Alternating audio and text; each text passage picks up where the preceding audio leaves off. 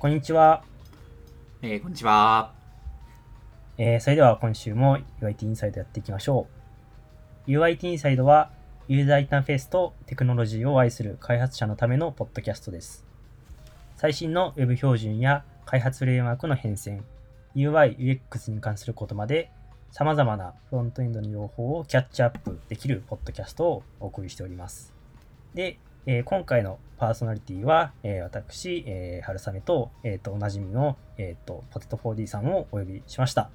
それでは、はい、えー、よろしくお願いします。はい、よろしくお願いいたします。で、え今回のテーマはですね、えー、View3 スタディの第5回ぐらいですかね、5回ぐらいの、はい、えっ、と、View3 のテレポートについて、えっ、と、まあ、今回は、えっ、と、取り上げたいと思います。はい。はい。で、まあ、早速、そのテレポートについて、えっ、ー、と、紹介してもらいたいんですけども、じゃあ、ポテト 4D さん、紹介お願いします。はい、えっ、ー、と、ポテト 4D と申します。えっ、ー、と、普段ですね、えっ、と、UIT サイトでよく、えっ、と、まあ、メインパーソナリティやっていたりしますけれども、今日はですね、View3 スタディのテレポートの、えー、話をしたない勉強会で共有してたんで、まあ、それを話せればなと思って、こっち側で話しております。よろしくお願いします。よろしくお願いします。えー、じゃあ実際のテレポートの話に行っていきたいと思うんですけど、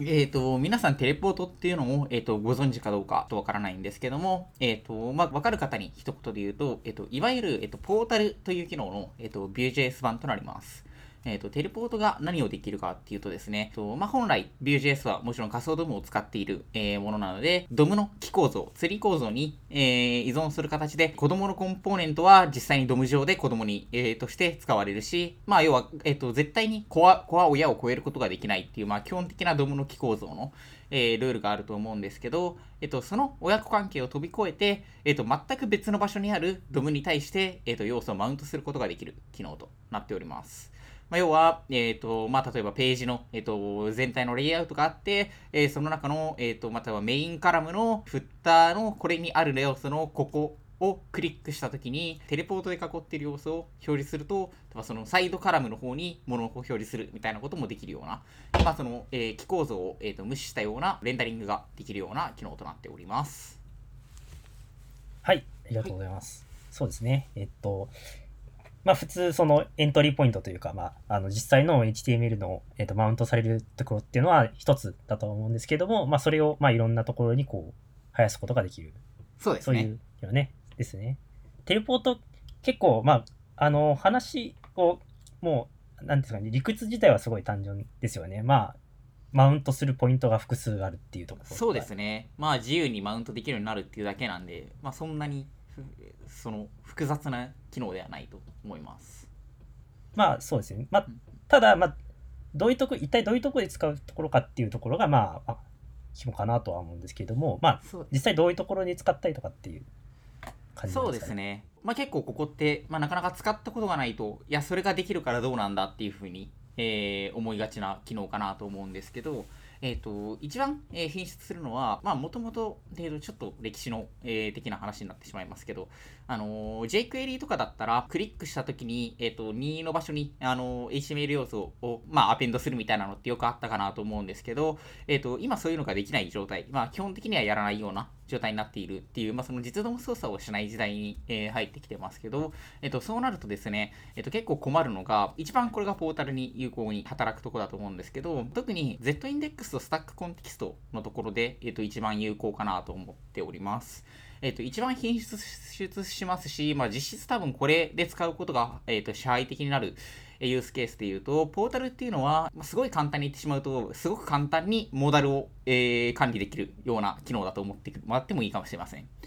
まあ、つまりはですね、どういったものかっていうと、えっ、ー、と、モダルとかっていうとですね、えっ、ー、と、アプリケーション全体より、えっ、ー、と、さらに上の Z インデックスから表示したいポップアップの機能となりますけれども、えっ、と、まあ、こういった機能って、えっ、と、得てしてですね、例えば、子供の方のすごい雇用素の雇用素の雇用素にある、まあ、何かを追加のボタンを押した時とかに、モーダルって表示したいはずですけど、えっ、と、その雇用素との兄弟要素とかで、えっ、と、レンダリングしてしまうと、親の方で決まっている Z インデックスのコンテキスト、に依存してしまうがために、えーと、モーダルの方が後ろに来てしまうとか、えーと、モーダルで全体カバーできないとかっていうのが、まあ、結構よくあるかなと思っております。まあ、この都合上ですね、えーと、どうしてももうそのスタックコンテキストの壁は、えー、と超えられないので、ポータルがない状態だと結構いびつな解消方法をすることになるかなと思います。例えばですね、えっ、と、まあ、これはやってる人そんなに多くないかもしれないですけれども、えっ、ー、と、ビューコンポーネントのライフサイクルフックの方で、え、特定の実ドムに、えデータを反映するっていう風にして、えっ、と、実ドム上に、ええっ、と、自前でビューコンポーネントの内容をマウントするって方法もありますし、えー、もう一つ多いもので言うとですね、えっ、ー、と、Vue.js で言うと、例えば Vuex に UI 用のネームスペースを用意して、そこにこのモーダルが表示されてるうんぬんかんぬんみたいなフラグを、えー、ルートステートとかで持ってしまったりとか、まあ、UI の場所で持ってしまって、グローバルに持って、えっ、と、そのフラグを持って、例えばそのエントリーポイントにあるようなアップビューみたいなところに、えー、モーダルのコンポーネントを書いておいて出し分けをするみたいなことをやることとかっていうのが結構あるかななと思います。で、えー、まあ、これ自体はですね、まあ、できなくはないけれども、まあ、結局、その、えー、グローバルの VX の、えー、領域とかがフラグだらけになってしまうし、似たようなモーダルだけどちょっと違うってものが出るたびに、じゃあ、それを、えー、UI 上の、えフラグを増やすのか、まあ、はたまた、まあ、微妙に共通化したもので、えっ、と、さらにアクションに対して要求するペイロードを増やして、えっ、と、タイプみたいなのを切り替えるのか、みたいなことになってきて、まあ、結構、あんまり複雑なというか、まあ、望んでいない、え管理になるかなと思います。ただですね、ポータルを利用すると、まあ、全く関係ないところに、個要素から、まあ、すごい親の方にでも転送できるんで、まあ、こういったフラグ管理とかを解消できるっていうところが、まあ、ポータルの嬉しさなのかなと思っております。やっぱり、モーダルに使うっていうのが一番多そうですよね。そうですね。ドームのその Z インデックスで取り扱うっていうのは結構、やっぱりあの一面になんかこう出したいみたいなのってわかるんですけども、やっぱりその兄弟要素とか別の親とこ親にその Z インデックスを変なインデックス Z インデックス設定されてるとなんかよくありますよね。その前面になんか塗りつぶされてるのになんか一要素だけ飛び出してるやつ。あそうそうそうそう。ね ちょっと暗くなっているモーダルなのになんか飛び出してるとかってよくあると思うんですけど。よくあるまあ、そういうのを考えなくてよくなるっていうのが、まあ、一番嬉しい。かつ、まあ、それを BX とかを使うことなく、まあ、シンプルに管理できるっていうのが、まあ、メリットなのかなと思います。が、えっと、これ、これ一応書き心地だけじゃないもう一個利点もあるかなと私の中で思ってて、ちょっとこれ話してもいいですか？はい、どうぞ。あのー、こういった、まあ、モーダルの管理を、えっと、Vuex でやっているパターンとかってすごく多いかなと思うんですけど、えっ、ー、と、まあ、実 DOM 触るよりはいいだろうっていうので、まあ、仮想 DOM の範囲でできるなら、えー、Vuex でやろうっていう場合も多いかなと思うんですけど、うんうん、これありがちなのが、えっと、例えば、モーダル系の、えっと、ものが存在しているときに、まあ何かそのポップアップとか出しているときに、ライフサイクルフックに依存しないで、グローバルのステートになってしまうので、なんか動かしたときに、そのフラグの消し忘れとかをすることによってデグレするとかめちゃめちゃあるんですよね。要はその、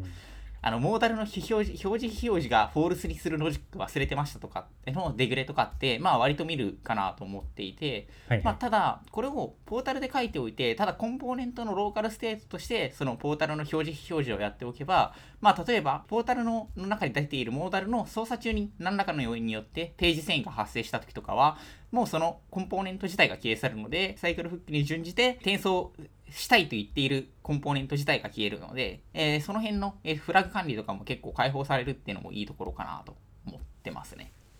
そうですよね、確かに確かに。その、テレポートの、まあ、マウントしてる、まあ、コンポーネントが、あの、マウントが外れたら、もうその時点で消えるっていう、すごいシンプル、うん。すごいシンプルになるかなと思います。なのでそのページで管理しておけば、まあ、そのページのコンポーネントから別のページのコンポーネントに遷移した時点で、もうフラグ消し忘れとかは気にせず、まあ、単純に Vue のライフサイクルフックにのっとって全ての処理ができるっていうのが結構いいところかなと思っております。はいそうですよね。うん。すごいあの僕もあの Vue で初めてそのなんていうかねテレポートというかポータルの概念概念っていうかまあ API とかそういうライブラリを知ったんですけれども、まあ結構そう、あの僕さっき言ってたそのフラグで管理するっていうか、そのグローバルなステートで、はい、はい、えっとその仮想ドブの、えー、とコンポーネントをあの状態として持たせるみたいなところで、まあ、それで全然あの不都合ないじゃないんですけれども、まあ、確かにそういうちゃんとそのそれをやってあの管理できること前提っていう話でもあるので、うん、うん、そうですね。結構、ね、いや確かにそう初めて知ってなるほどなと思いました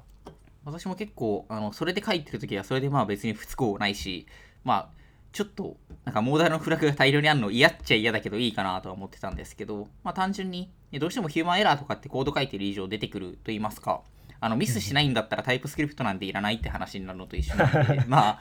やっぱ人間はどうしてもミスするっていう前提に立つと、まあ何かミスがあった場合でもきちんと動くようになって、えっ、ー、と、まあそもそもミスする要因がない方がいいかなと思ってるんで、まあポータル、えー、とかテレポート使えるなら使った方がいいかなと思ってますね。確かに確かに。ありがとうございます。Vue.js のあのその名前についてちょっと話を聞きたいなと思うんですけど、はい、結構今さっきまでもそのポータルとテレポート言い間違えるみたいなのそうですね。あったあったと思うんですけども、はい、そうですね。あそうはい、テレポートの名前の由来みたいなのをもしあの説明できるならそうですね、はい、そう私もあの実は Vue.js この、えーと、テレポート機能が、えーと、と Vue3 に入ることが決まった時点ではまだ名前がポータルだだったんですよ、これって。で、そのテレポートに変わったのが、アルファの11ぐらいで、あ今、今、ベータの14ぐらいなんですけど、Vue.js これ収録時点で。えっと、アルファの11ぐらいで、要は、えっと、Vue3 出ますって言った時と、えっと、Vue3 のの RFC が、えっと、ほぼほぼフィックスした頃までは、えっと、ずっとポータルだったんですけど、ある日テレポートに変わったと。で、今はもうテレポートで使えます。が、えっと、ポータルで動いていた時期も Vue3 の NEXT には確かあったはずっていう感じですね。で、えっと、なんでこれがテレポートになるかっていうと、えっと、そもそも HTML に、えっと、ポータルタグがあるんですよね。その HTML 自身の、自体のスペシフィケーションにポータルタグがあって、はいはい、まあ、要は、えっと、まあ、大体同じような意味を表すやつなんですけど、そのポータルというタグが、えっと、HTML に存在するにもかかわらず、まあ、Vue.js の方で、えっと、同じ名前を使っていいのかみたいな議論がありまして、まあ、そのコンフリクトしてるよねっていう話がまあ、できれば解消した方がいいんじゃないかっていう話になって、えー、テレポートという名前に変わったっていう経緯があったりします。基本的にですね、えっ、ー、と、この辺は Vue.js の元々のこれまでの作りが結構影響してるよなと思っていまして、まあ、例えばですね、えっ、ー、と、ちょっと React の話をしますけど、 React とかって結局 JSX とかを HTML として書いていても、最終的には Create Element に変換されるので、実 DOM と共存することってそんなにないかなと思っているんですけど、実 DOM というか、まあ、 React、最終的には React の世界でレンダリングを行うと思うんですけど、ビュー Vue.js の場合はですね、もともとあのスクリプトタグとかから読み込んで、あの普通の HTML と共存することもあった技術っていうことを考えると、まあ、結構普通の、そもそも HTML として書かれているコードがある上からビュー Vue.js を乗っけるっていうのがよくあるシチュエーションとして今まで存在したわけなんですよね。ってなると、えっ、ー、と、まあちょっと Vue3 ではあんまりそういった、えっ、ー、と、使い方は、えっ、ー、と、想定されてないように見えるんですけど、えっ、と、これまで、えなんでもともと VJS にはスタイルガイドの方で、えっ、と、将来的に追加される HTML タグと名前が競合することを避けるために、必ず複数単語のコンポーネント名を使いましょうとか、っていうのがスタイルガイドで明確に制定されていたりとか、まあ、とにかく HTML 自体の仕様と競合してはいけないっていうようなベースの文化みたいなのがありましたと。まあ実際、実害も、えっ、ー、と、どうしてもポータルとか、え完全に被ると出てきちゃうと思うんで、えっ、ー、と、まあそういった、えー、文化があって、まあ、えっ、と、それを考えると、やっぱり、えっ、と、新しく入るポータルについても、HTML 自体のスペシフィケーションとコンフリクトするのは良くないんじゃないかっていうところで、うん、テレポートに変わったみたいな経緯があります。なるほど。そうですよね。まあ、テテンプレート、もともとその Vue.js ってそのテンプレートを前提とした設計になっているので、あれですよね、あの、コンポーネントの名前を2単語以上にするっていうのを、その、HTML のあのタグとバッティングしないように。あ、そうです、そうです。要は将来的に追加される可能性がある、じゃないですか、あの、単一単語だったら。はい、はい、えっ、ー、と、まあ、例えば今は、今はないけれども、なんかもしかしたら全然違う、まあなんでしょうね、何があるんでしょう、えー、実際の例で言うと。まあ、あれですかね、ポもうまさにポータル、まあ、まさにポータルもそうですし、まあ例えば、まあこれはもう今はあれですけど、まあ例えばえっ、ー、と、IMG タグしかない時代に、じゃあ俺らの画像はピクチャーって名前にしようってピクチャーってタグつけてたら、もしかしたらコンフリクトしていたかもみたいな話とか、はいはいはい、まあ、そういう、そのすごいシンプルな単語だと、これからも、えっ、ー、と、競合する可能性っていうのは出てくるんで、まあそれは徹底的に避けましょうみたいな感じですね。うん逆にまあ React とかだったら単純にボタンって名前のコンポーネント作ったりとかすることもあると思うんですけど、あれはまあ Create Element だから、ネイティブのボタンタグとは別に競合もしないしみたいなところがあるっていうのはまあこの BGS らしさでもあるなとは思いますね、うん、あでもそれを言ってしまうとあれですね React もクラスがクラスネームに変えないといけないっていうああ確かに確かにそうですね。逆に JS の制約に縛られてしまうっていう。確かに。あれは JS の制約に縛られてますね。ちなみにあれは一応クラスネームっていうやつ自体はそのスペフィケーションにあるにはあるんで違反ではないらしいですねああ私普通に使ったことはないんですけどなんか前前なんか仕様に書かれてて一応クラスネームっていうのも別に使っていいよっていう風になってるんですけど、まあ、誰が使うんだっていう感じではありますけど。長いです。単純に長いいや単純に長いかつ別に意味意味ないんで らしいとは聞くことがあります。えー知らなかった。そうなんですね。なんでまあテレポートっていう名前になった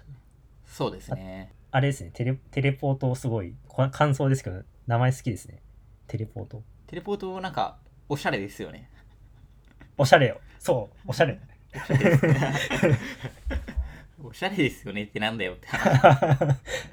あちなみにこれポータルっていう名前の豆知識で言うとその多分このポータルっていう名前はちょっと HTML の方の仕様は分かんないんですけど少なくとも Vue.js とかのポータルとかの文化はバルブっていうあ会社あの、はい Steam ですね、はいはい。Steam の会社のゲームにポータルっていうのがあってそれは2つの穴を開けることによってそれら間あーはいではいはい。物を移動できるみたいなやつなんですけど多分それが由来っぽいですね。あれですね青とオレンジの。あそうです。青とオレンジのやつですね。っていうとこから取られてるのかなと思いますね。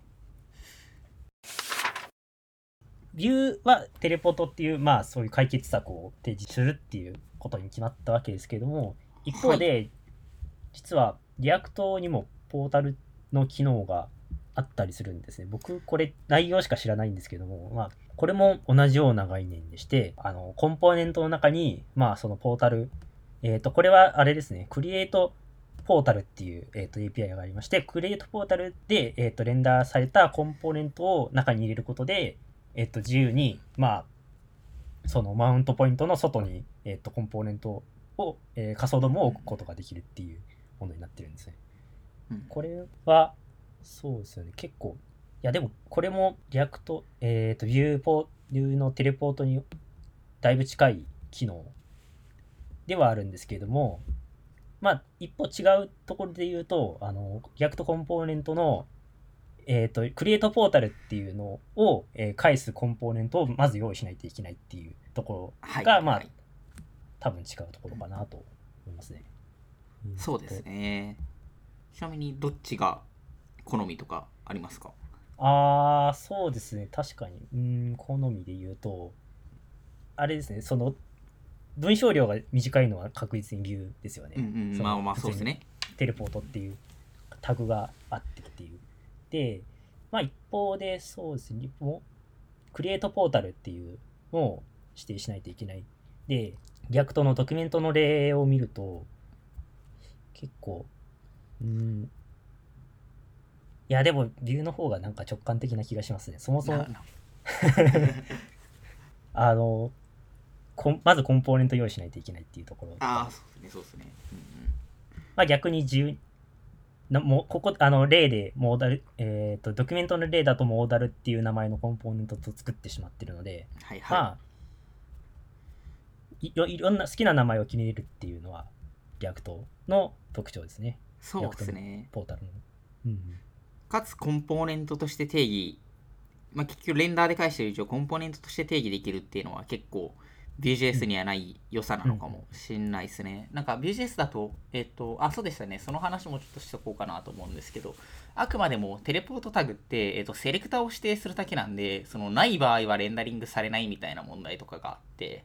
対象がない場合は、えっと、レンダリングされないし、もちろん、はいはい。えっと、これはちょっと社内勉強会の時にも話に上がってましたけど、あの、セセレクターが取り得る値が複数ある場合とか、まあ ID で指定したらそもそもないとは思うんですけど、まあ、ID 以外で指定すると、えっ、と、クラス、えじゃあ、えっ、と、ノードリスト、ノードではなくてノードリストが返ってくる場合とかに関しては、えっ、と、0番目に必ずマウントされてしまうみたいなものがあるんで、その辺はちょっとヒューマンエラーを、なんか、えー招きやすい設計になってるのかなというのは、としますね。 React の場合は、明確にモーダルというコンポーネントになってくれるんで、その辺はやりやすいのかなとか思いますね。まああれですねその名前をちゃんと決めないといけないうんうんマウントの先の、えー ID と ID, ID です。まあ、普通に ID を指定してあげた方がそうですね、ID 指定してあげれる方がいいかなと思いますね。うんセレクタとはいえ、もしクラスとかで指定してて2つとかあったときに事故るってことを考えると。確かに。そうですあと、今思いついたところで言うと、そのクラス、えクラスじゃない、えーコンポーネントを作る必要があるので、まあ逆に言うと、そのコンポーネントの、そのマウントとかアンマウントにフックすること、いろんなことが書けるっていうところもありますね。なのであ、あれですね、例えば、モーダルで言うと、その、シュッと、こう、表示させたりとか、そのはい。アニメーションで、えーと消える時のアニメーションとか、表示させる時のアニメーションの、まあ、定義が若干楽かなと。いう。そうですね。それも確かに今思いついたけどそこも利点ですね、うんうんうん、うんうん結構こうしてみると、両者違いがある感じはうんうん、しますね。あれですね。どちらにしてもコンポーネントのレンダーの仮想ドムの中にその外にあるこ、えー、とドムっていうのを定義するっていうのは両者一緒。でこれがあのまあそのヒューマンエラーを起こしにくいっていうところには完全同意そうですね。うんうん、確かに確かに。これ積極的に使っていきたい。これからは使っていこうと思います。じゃあ、じゃあちょっと最後に1個紹介したい、もう1個紹介したいものがあるんで、いいですか？はいどうぞ。えっ、と、なんか、まあ今日の話聞いてて、まあ多分もうそろそろ、えっ、と、Vue.js のベータも、えっ、と、開発が、えー終わりに近づいてきてるのかなという気配を感じますし、えっ、と、まあ Vue3 も出てくれるでしょうっていうところでもあると思うんですけど、まあ、とはいえ、じゃあすぐに Vue.js の3にアップグレードできるのかって言ったら、まあ、そうではない現場もやっぱり出てくると思いますし、まあ、すぐに使いたいっていう要望もやっぱり出るかなと、えっ、と、思っていますと。まあ、そういう時はですね、えっ、と、そもそも、えっ、と、このポータル、えーという概念、最終的には Vue.js にはテレポートとして入りましたけど、えっ、と、RFC としてポータルが提案された、えっ、と、時にはですね、Vue.js のコアチームメンバーの一人が、そもそもその Vue2 で動く、えー、とポータル機能っていうのをポータルビューというパッケージとして、えー、と提供しておりますと。まあ、これは、えっと今のテレポートの機能と、えっと大体同じ機能を、えっとポータルというコンポーネントと、えっとマウント先2の先となるものをですね、えっと実ドムにとか、えっとセレクターで定義するのではなくて、えっとポータルターゲットという対象となる、えーコンポーネントを別途用意して、それとの1対1として定義するみたいな、まあ、ちょっと書き味は違うけど、ほぼほぼ一緒に書けるようなポータルポータルビューという、えっとまあ、今、結果的にはブリッジライブラリになりましたけれども、えっと、Vue2 でのポータルジストみたいなものが存在しますと。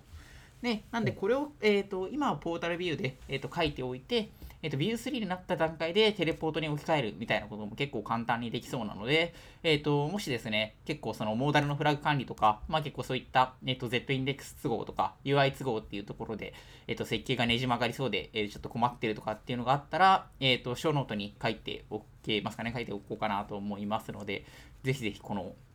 えっとポータルビューってやつを使ってもらえればいいかなと思います。私結構、えっと仕事でよくポータルビュー使ってますけど、なんかまあシンプルなライブラリだけあって別になんかそのバグがあって困ったとかあることもないんで、まあ普通に安心して使えるパッケージだとは思います。おいいですねなんでこれ使ってみるのがいいかなと思いますね。